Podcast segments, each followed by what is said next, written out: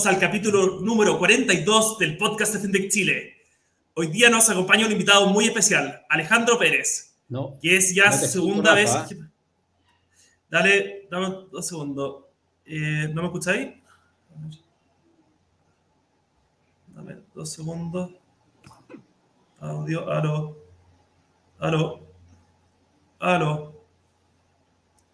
Eh, ¿Escucháis ahora, no? ¿Aló?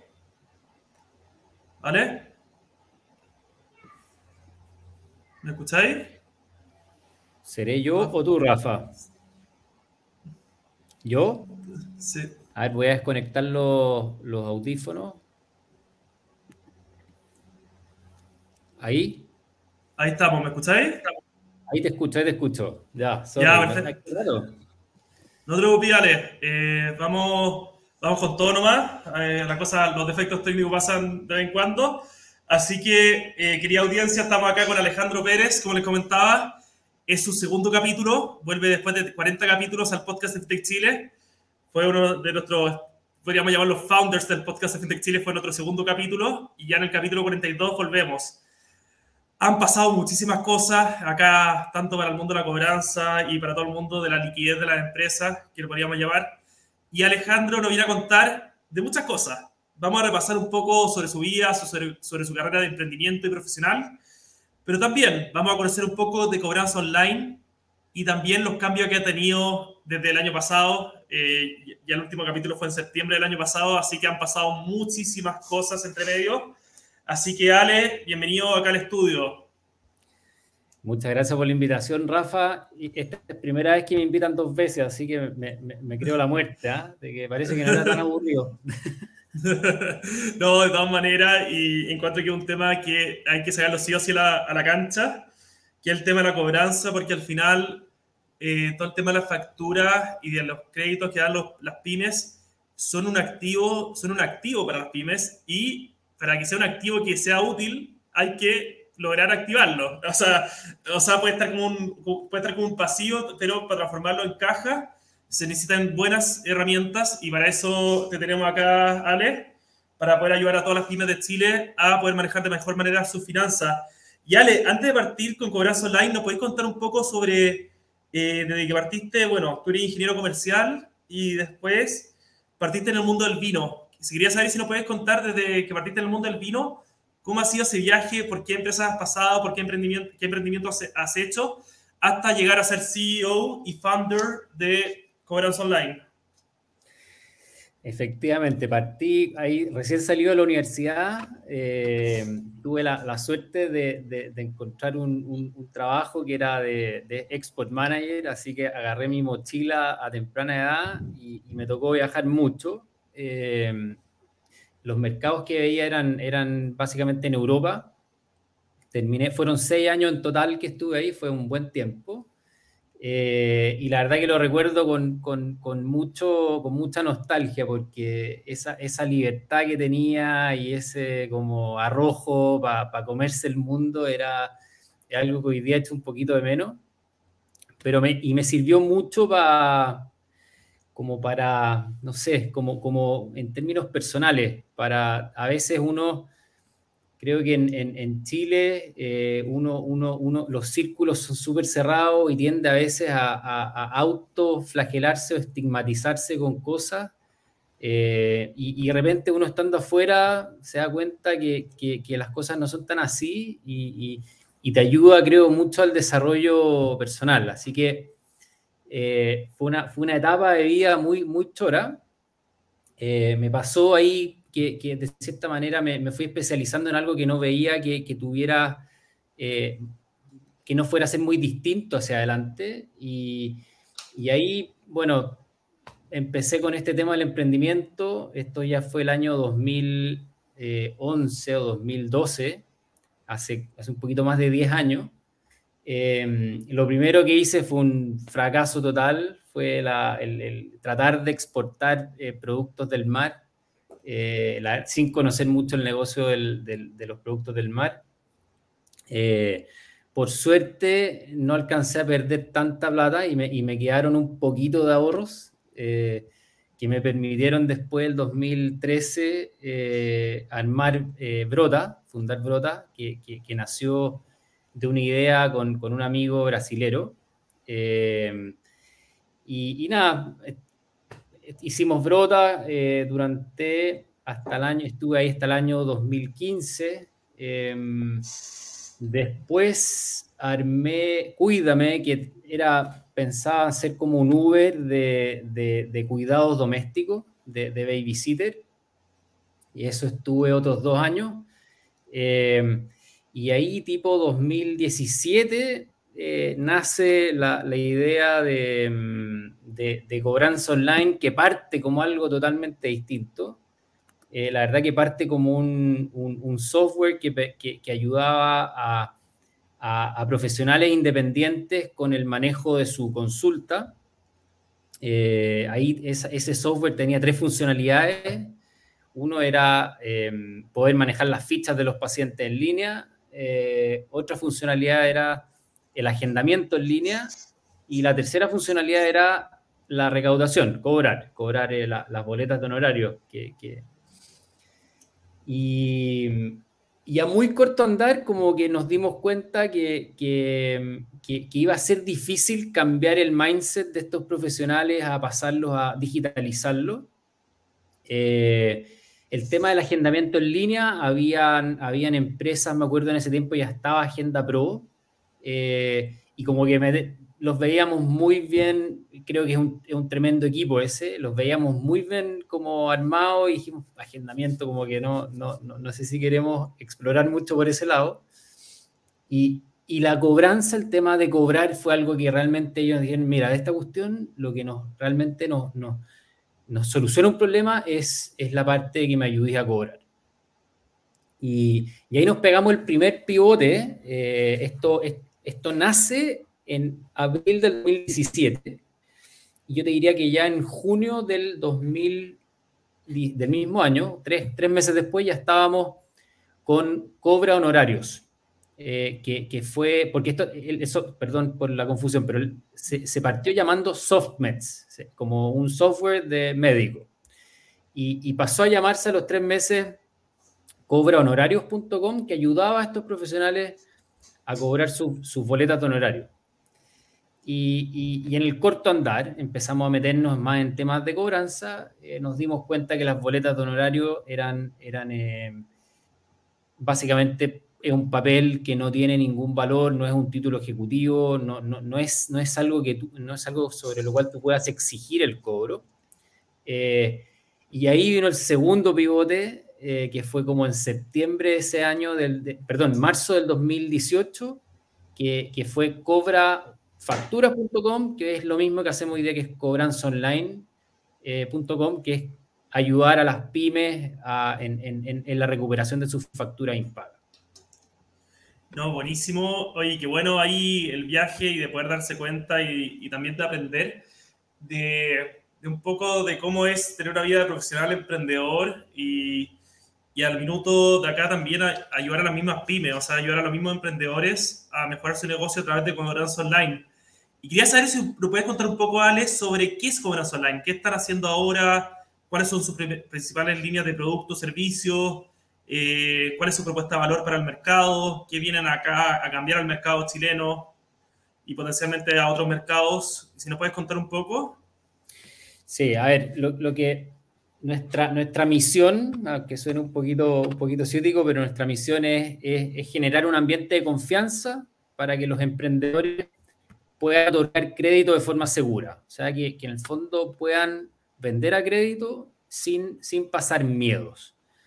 Y esa, y, ese, y, ese, y, esa misión la logramos a través de dos productos, eh, dos servicios en este caso.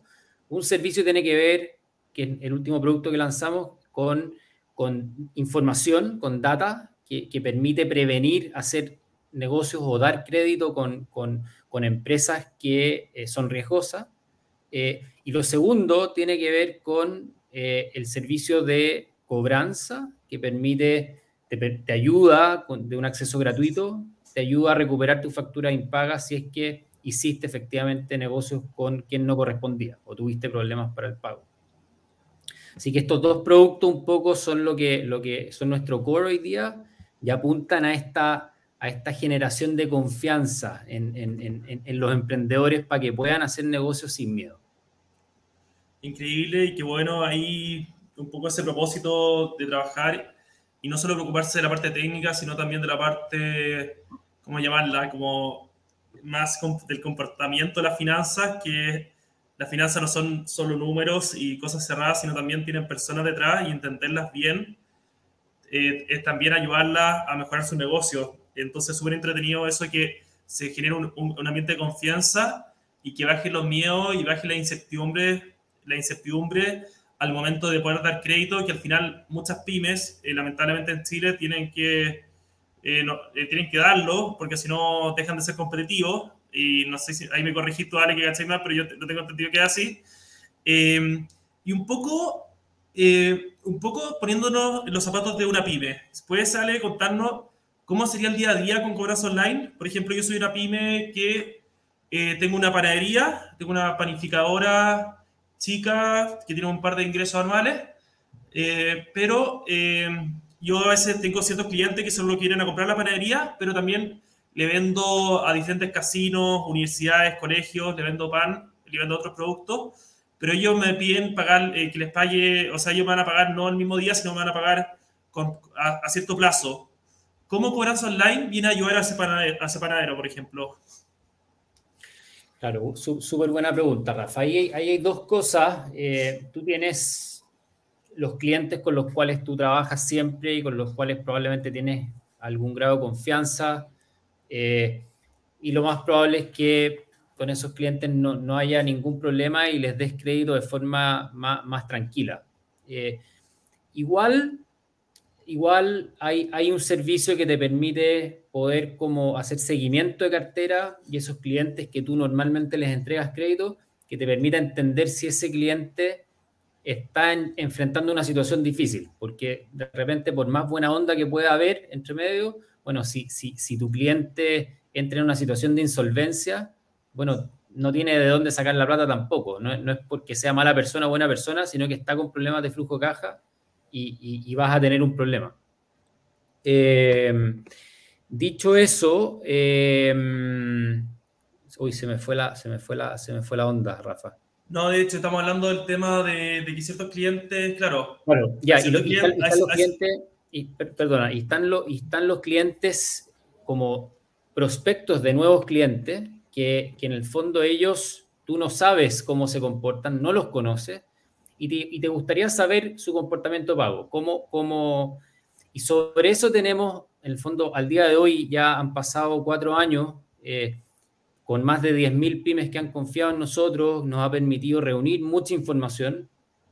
Esa información junto con la, con la alianza que tenemos con el boletín comercial de la Cámara de Comercio, te permite como sacar una muy buena foto si esa, ese nuevo cliente que se está acercando a pedirte crédito es alguien en el cual tú debieras o no otorgarle el crédito, o sea, si puedes confiar o no. Eh, y eso en el fondo fue una resultante, este servicio fue una resultante de los cuatro años que estuvimos como más en, el tema de la, de la cobranza, donde la palabra cobranza quizás puede sonar un poco dura, pero lo que hacemos nosotros básicamente es tratar de ser un puente entre las partes eh, y a través de tecnología hacernos cargo de, los, de las distintas problemáticas que generan que se generan al momento de un no pago. Y, esas problemáticas, para no darte la lata, son, son dos básicamente. Una son los problemas de flujo de caja, que, para eso desarrollamos una plataforma de repactaciones, que te permite poder simular planes de pago en línea. Cuando el, cuando el, cuando el moroso encuentra el, plan que le acomoda, le propone al acreedor, el acreedor ve si acepta, rechaza o renegocia, y, ahí en el fondo llegan a puerto. Eh, y hay otro caso que, son casos difíciles, que, son los, los, los, que no pagan porque hubo una disconformidad en el producto o el servicio y están medio picados y, para eso desarrollamos toda una tecnología de, ODR, de Online Dispute Resolution, que nos permite actuar de mediadores, que nos permite poder eh, canalizar las distintas vías de reclamo y con tecnología exigir evidencia y hacer eso eh, de forma escalable. Eh, los, que, los que no quieren ir por ese camino, por esas soluciones, obviamente, y que no responden y que, bueno, que, que, que se están haciendo los locos, a ellos, lamentablemente, los reportamos con la integración que tenemos con el 100% de los buros de crédito, o sea, con, con DICOM, Sinacofi, eh, TransUnion, Boletín Comercial, eh, para, de cierta manera, que queden marginados del, del, mercado y no puedan hacerle eso a otra pyme, porque al final, eh, al final hay, hay, lamentablemente, hay empresas y personas que se dedican a esto y, van de uno en otro y, y, nuestro rol en ese caso es poder marginarlos y que otros sepan acerca de este comportamiento. No, y también, tú dijiste que la, la parte de gobernanza, claro, podría sonar eh, negativo, pero va en el pro de las pymes, como, como tú bien dijiste. Y ahí quería si podemos ir como back to basics, pero si podemos ir a por qué la factura tiene valor. Para, quizás eh, en la audiencia también no hay gente que, se le gusta más la tecnología que la finanza y, y no entiende tanto el tema de la factura. ¿Por qué la factura tiene un valor? ¿Por qué eh, ¿por qué son importantes las facturas?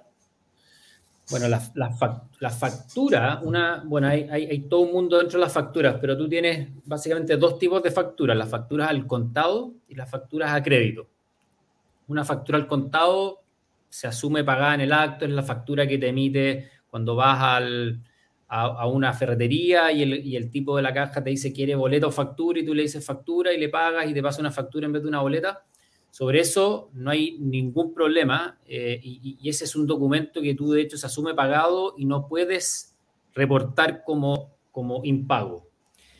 Eh, todo esto se basa en las facturas a crédito, eh, que en las cuales se establece, ¿cierto?, que la factura fue emitida a crédito a, un, a cierto plazo y esas facturas, el receptor de esa factura tiene ocho días ante el Servicio de Impuestos Internos para aceptar esa factura o rechazarla. Si no hubo un reclamo de esa factura de forma oportuna dentro de esos ocho días, esa factura es un título ejecutivo. Un título ejecutivo, yo tampoco soy abogado, soy más abogado en ejercicio, soy ingeniero comercial igual que tú, pero un título ejecutivo, básicamente tú puedes ejercer eh, su cobro y puedes, y si no te lo pagan, eh, tú puedes acceder a un juicio expreso, o sea, a, a una demanda expresa. Eh, pero básicamente, una, aquí voy con todo esto, que una factura que fue bien emitida a crédito y que no fue reclamada de forma oportuna ante el Servicio de Impuesto Interno, es básicamente un vale por que tú tienes en la mano. ¿cachai? Tú, tú, puedes ejercer con ese vale por, oye, págame, es como, es como un cheque. ¿cachai? Entonces, eh, nosotros nos dedicamos a ayudar a las pymes que tienen estos, estos vale por en su mano que no les pagaron, que dieron plazo de 30, 60 días y después no les, por diversas razones no les pagaron, nosotros somos como el, el puente, ¿cierto? O el canal que las ayuda a poder ejercer ese cobro de la forma menos invasiva y agresiva posible, ¿cierto? De una forma en que, en que, en que, en que intentamos por todos los medios de que haya una, una solución, de que haya, una, de que haya un punto de encuentro pero bueno, si, si eso no ocurre, eh, ocurre este reporte a los buros de crédito y lo que pasa con eso en la práctica es que, la, es que el receptor de esa factura, la empresa que, que morosa, pasa a estar bloqueada en, en, el sistema financiero y comercialmente. Y, y, en el fondo, si quiere, si quiere seguir haciendo negocio o quiere seguir accediendo a financiamiento, tiene que limpiar de cierta manera sus papeles, o como le llaman, limpiar su DICOM.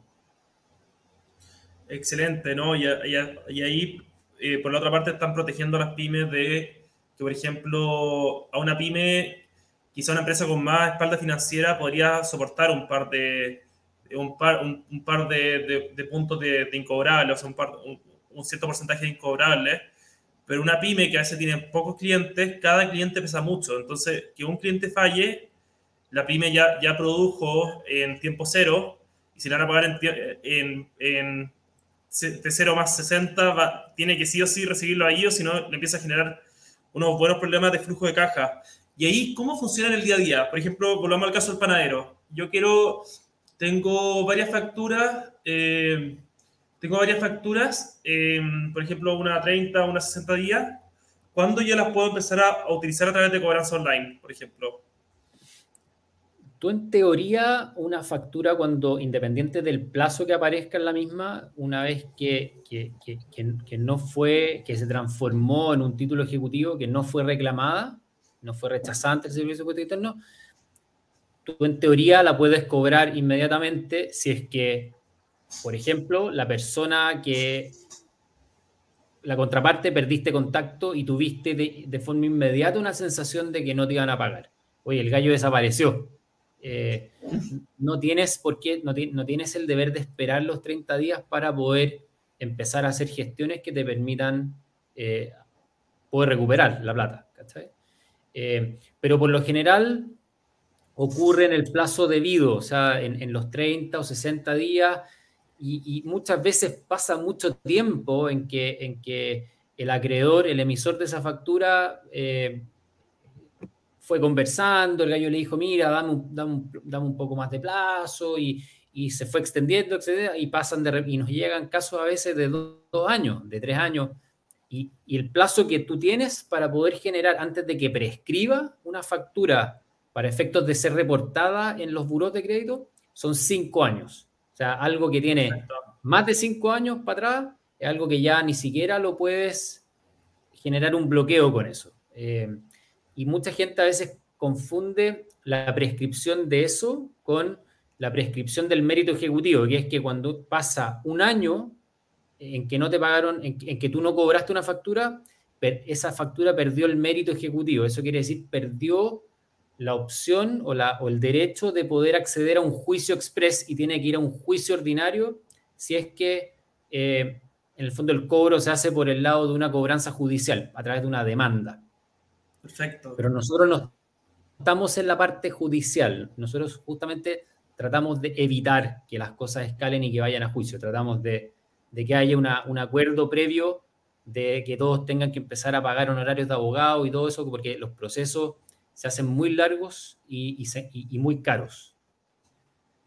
No, es súper relevante, es súper relevante eso, Ale. Y bueno, hablamos mucho sobre lo que era cobranza online ya casi hace un año atrás. ¿Qué ha pasado en estos últimos 12 meses, 11 meses? ¿Qué, si bueno, nos puede contar qué ha cambiado, qué, qué cosas han ido implementando? Si nos puede contar un poco.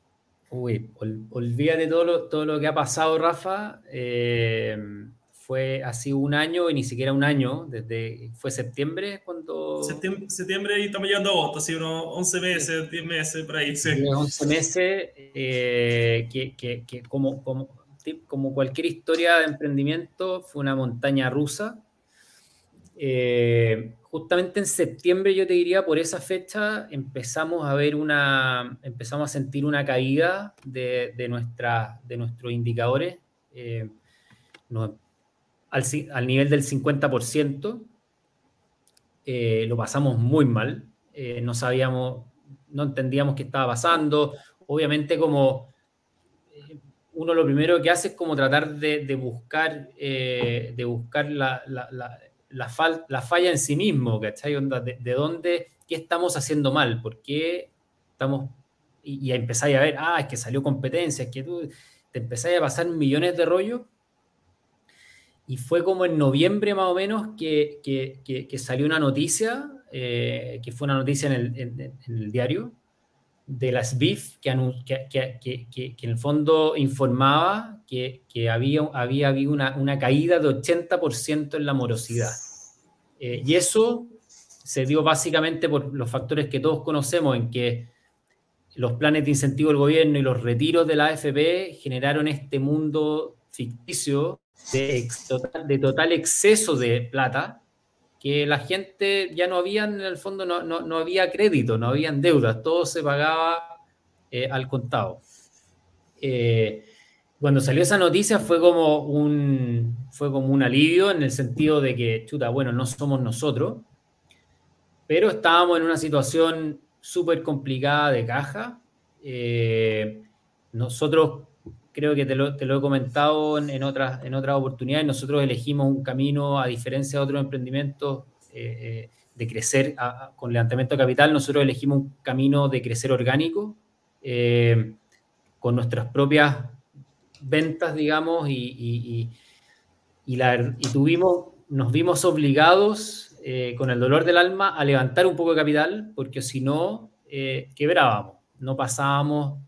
Creo que el, hoyo en el flujo caja se nos producía, no sé si en enero o febrero, pero en diciembre tuve que, tuve que levantar un par de notas convertibles, no fueron muy grandes, pero que nos permitieron eh, pasar el charco de cierta manera eh, sin eh, echar a nadie y sin manteniendo el equipo, porque creo que tenemos un equipo impresionante y, no, y, creo que todos para mí son tremendas personas y tremendos profesionales.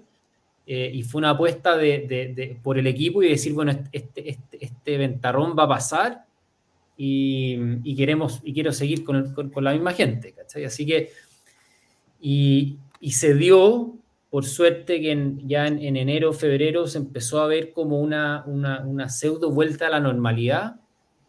Eh, eso nos obligó también, ese estrés eh, nos obligó a desarrollar este producto con, en conjunto con la cámara, el producto de la data, de, de los informes comerciales. Eh, y, y, esos dos productos tengo, tengo a la Estela así que, tirando la puerta, así que lo único que quiere es entrar. Eh, y eso, eso, esos dos productos, eh, en el fondo, hoy día eh, están funcionando súper bien y, y, parece que ahora, lamentablemente, se va a dar vuelta la, la, la, la pelota en el sentido de que, de que, de que, estamos duplicando la cantidad de morosidades de que, teníamos antes de, la, de este shock hacia abajo. Em, así que nada, me, arrepiento de algo que me arrepiento harto es de no haber, a, fin, a fines del año pasado, de no haber contado esta situación mala en que estábamos, eh, porque me, me, había propuesto algo de como a fin de cada año contar cómo había sido el año y todo. Eh, y estaba tan depre eh, en, en, en, diciembre del año pasado que, que, que no escribí nada. Y, y, me, y, como que me arrepiento mucho porque creo que la, nos hace falta a todos aprender a contar las malas también, ¿cachai? Como que siempre eh, eh, LinkedIn y todas las redes sociales y todo es como todo el rato puro éxito, puro contar, todos cuentan las buenas, es como un mundo de mega felicidad. De pura punta del iceberg. Y, y sí, y, y, uno ve todo lo que ve es positivo todo el rato, entonces como que tú decías, ah, bueno, entonces yo soy el único que le pasan cosas mal y no, ¿cachai? El, el, y me arrepiento mucho de que voy a intentar no volver a hacerlo. Ahora los estados de ánimo a veces te, te juegan en contra, pero, pero, pero fue una real montaña rusa. Por suerte, creo que tomamos las decisiones correctas en el sentido de, de aguantar, eh, de mantener el equipo y, y, y, por suerte el tiempo nos dio la razón y hoy día estamos en una mucho mejor situación. Eh, los ánimos están on fire y nada, con, con proyectos de, de, de quizás eh, expandirnos a Perú, eh, independiente que ya tenemos una operación chiquitita en Perú, pero, pero quizás hay planes de, de hacer eso un poquito más eh, a mayor escala.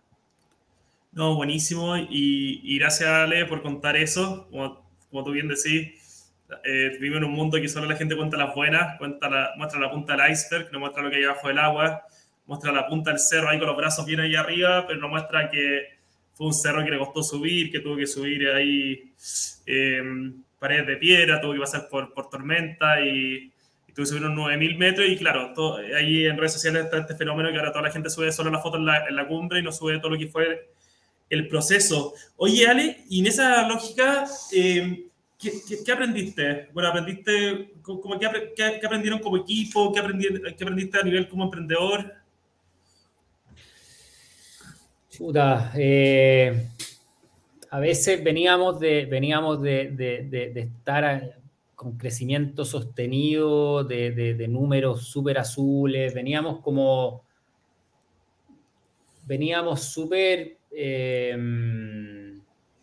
cómodos, yo creo que es la palabra, veníamos, eh, veníamos un poquito creyéndonos que, que, aquí de las sabéis todas y, y creo que en parte, bueno, creo que hemos hecho bien las cosas, pero, pero también fuimos beneficiados por cosas exógenas de mercado, ¿cachai? Eh, que, que, un poco como que hicieron que las cosas fueran eh, mucho mejores en un, que en un escenario normal.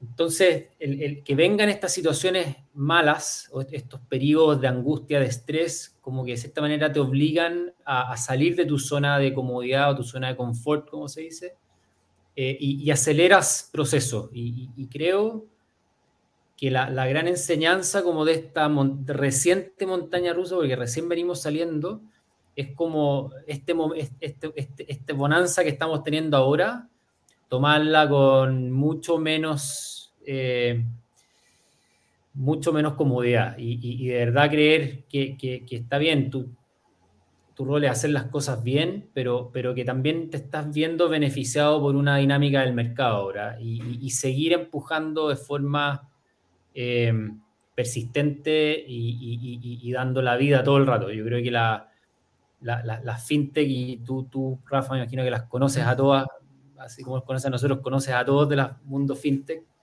Eh, son todos emprendedores a toda prueba y, que tienen que estar siempre, creo, en alerta, porque de la noche a la mañana pueden cambiar las cosas y, te tienen, y tienes que ser capaz de dar vuelta la situación. No, qué bueno. Y eso fortalece un poco. O sea, hemos visto, sí, como tú bien decís, ha pasado harto. Pasó con las fintechs que se tuvieron que adaptar mucho a todos estos cambios. Porque vivimos en un mundo cambiante social, económico, político, financiero. Estamos, está muy cambiado tanto Chile como el mundo y está súper, eh, es súper difícil ver cuáles son las directrices y en qué dirección vamos a ir. Eh, pero, pero sí, lo que se ha visto un poco eso, Ale. Y, buenísimo lo que decís, o sea, pasar de, de, un escenario de resiliencia a un escenario de, de antifragilidad, como, como, como, como, como, como expresaste, que al final es pasar de poder aguantar a generar un modelo de negocio que aguante subida, bajada y se pueda ir adaptando con el tiempo. Yo creo que eso es súper importante. Yo creo que una muy buena lección y ahí cuéntanos un poco sobre... Cosa, sí, dale. Ah, perdona por interrumpirte, pero otra cosa que, que, también eh, de cierta manera hoy día está pasando y va a empezar a pasar eh, con mayor fuerza, creo que este como esta, esta, este, esta extremada liquidez que hubo en el mundo del venture capital, en, en la cual sobraba la plata, hoy día Em, por todos lados se está hablando y se está viendo que, la, inversión en capital de riesgo eh, viene hacia abajo. Em, eso está obligando a, muchos que venían con, políticas de, growth total, eh, enfocados en métricas, a veces las, vanity metrics que les llaman, que a veces no son métricas eh, tan relevantes.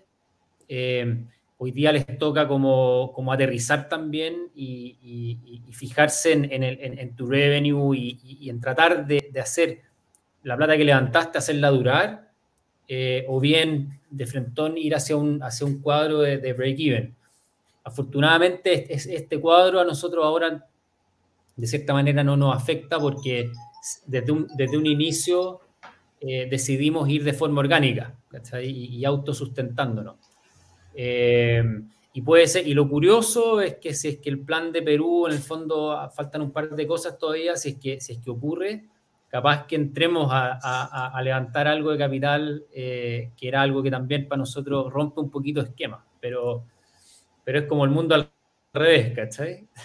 No, pero de todas maneras, yo creo que están en muy buen ciclo. Yo creo que eh, esa oportunidad te pilla muy bien, Alejandro, y a ti y a todo tu equipo, porque eh, es diferente, claro, es muy diferente levantar capital cuando uno ya hizo bootstrapping con capital propio y con, y con capital privado, y, después levantar capital para crecer, porque ya la, la, hipótesis de negocio ya está aprobada, ya están los clientes, hay market fit, hay profundidad de mercado. Lo único que falta es, para cuando uno levanta capital, es acelerar un poco ese, esa expansión, puede ser a Perú, pero es, es, es secuencialmente lo que viene antes es que el, el, modelo de negocio está aprobado. Entonces, lo que toca a usted ahora quizás si, si quieren acelerar un poquito más, pasar de 120, no sé, por 100 a 120, quizás puedan levantar capital, pero es eh, ya yo creo que para ustedes quizás sea muy atractivo invertir en comercio online por eso, porque al final ya el modelo está aprobado y puede seguir creciendo con bootstrapping y va a seguir expandiéndose con bootstrapping, pero quizás eso cambie un poco la, la, la, velocidad en que crecen y así que buenísimo. Así que atento ahí los inversionistas peruanos, atento ahí los inversionistas chilenos, que quizás Cobranza Online abra una ronda y no sabemos cuándo, pero ahí tenerlo sí o sí en la lista y tenerlo sí o sí en la mira. Así que, mira, Ale, buenísimo todo lo que hemos hablado. Y lo, último que me falta es hablar un poco sobre Cobranza Online, el equipo, la cultura, cómo está trabajando, quiénes son. Bueno, buenísima pregunta. Eh, a ver, hace, con, la pandemia decidimos eh, como equipo, no, nos vimos obligados ¿cierto? a irnos a la casa, eh, a trabajar de forma remota, y eso fue algo que como nos acomodó mucho, eh, generó resultados muy positivos en términos de productividad y por donde lo miraras, eh, para nosotros fue algo muy positivo. Entonces la pregunta que nos hicimos eh, fue, bueno, queremos volver, cuando, cuando vuelva a la normalidad, queremos volver a tener una oficina y, unánimemente la respuesta fue negativa y queremos seguir en modo remoto. Eh, y ahí vino todo un desafío de, bueno, cómo, cómo, cómo hacer que, que, una cultura remota funcione, eh, porque básicamente no puedes estar muy encima de la gente y, todos tienen que ser bastante autónomos. Y, ahí, me, y ahí me puse, me, me, puse un poco Mateo, me puse a estudiar, eh, a leer bastante de, de, de estos temas. Y, y ocurrieron cosas muy choras. Eh, eh, primero fui a ver un poco el tema del de el, perfil que queremos y, los gringos tienen súper bien identificado al team player, a este perfil Hungry, Humble and Smart, que, es un perfil súper autónomo, que, que, no necesita de, de, mucho control. Y te dicen que es mucho más valioso alguien, eh, si, si esa es tu idea, digamos, es mucho más valioso alguien que, que no tenga idea de lo que para la que necesitas, eh, pero que tenga esta, estas habilidades que van a hacer que aprenda muy rápido a hacer el trabajo y te aseguras a alguien que va, va a estar muy comprometido eh, en el largo plazo. Y bueno, juntando eso con eh, trabajar mucho la parte estratégica de la misión, del propósito, la visión, aunque son cosas que a veces pueden ser un poquito lateras, pero, pero súper necesarias. Nos fuimos por el modelo de Simon Sinek de, el, del why, eh, el, Golden Circle, ¿cierto? El why, who y what. Eh, trabajamos mucho eso con todo el equipo. Eh, el tema de los valores, los temas como culturales, los trabajamos mucho. Y y nada, pues, ah, y, lo, y, lo, otro que también fue clave, creo, eh, y que hoy día marca, marca totalmente nuestra cultura, fue el libro de No Rules Rules de la cultura de Netflix, que, que es de una libertad total, eh, que leyendo y con, y con, cifras vas entendiendo que es posible, pero hemos ido aplicando toda esa, todas esas libertades. Y hoy día en Cobranza Online eh, hay vacaciones ilimitadas, eh, es todo, trabajas de donde quieres, cuando quieres, como quieres, qué sé yo, y, como, y, como, y como los perfiles son los adecuados y hay una misión muy clara, eh, la cosa resulta. Y, creo que la, libertad al final eh, para ciertos perfiles es lo que más se necesita, más allá de que les tengan mesas de ping-pong o de típicos como o, una, estantería llena de Coca-Cola o qué sé yo, como que al final creo que la, gran, em, no sé, la gran como motivación está en, dar, la dar, confianza y libertad. Y, eso, todo ese paquete junto nos está funcionando increíble. Hoy día está la Belén en, en Europa, se fue tres meses a Europa está trabajando desde un café, desde donde sea. Charlie viene llegando de México, eh, otros están en Puerto Vara, bueno, todos repartidos por todos lados, súper alineados y, con libertad total de, hacer lo que quieran. No, increíble esa cultura y, qué bien lograda. De hecho, yo recuerdo la última vez hablamos de los OKR y hablamos de otros temas técnicos y que bueno que estén cada vez avanzando más en esa cultura y, que permita que gente con diferentes horarios trabajen. Y eso es muy importante de la libertad. Yo creo que la libertad es un puente y una unión entre el proyecto colectivo como empresa y el proyecto personal de cada uno como persona. Eh, así que bonita, bonito ese vínculo y bonita esa, unión que tienen a, nivel cultural ustedes en Cobranza Online.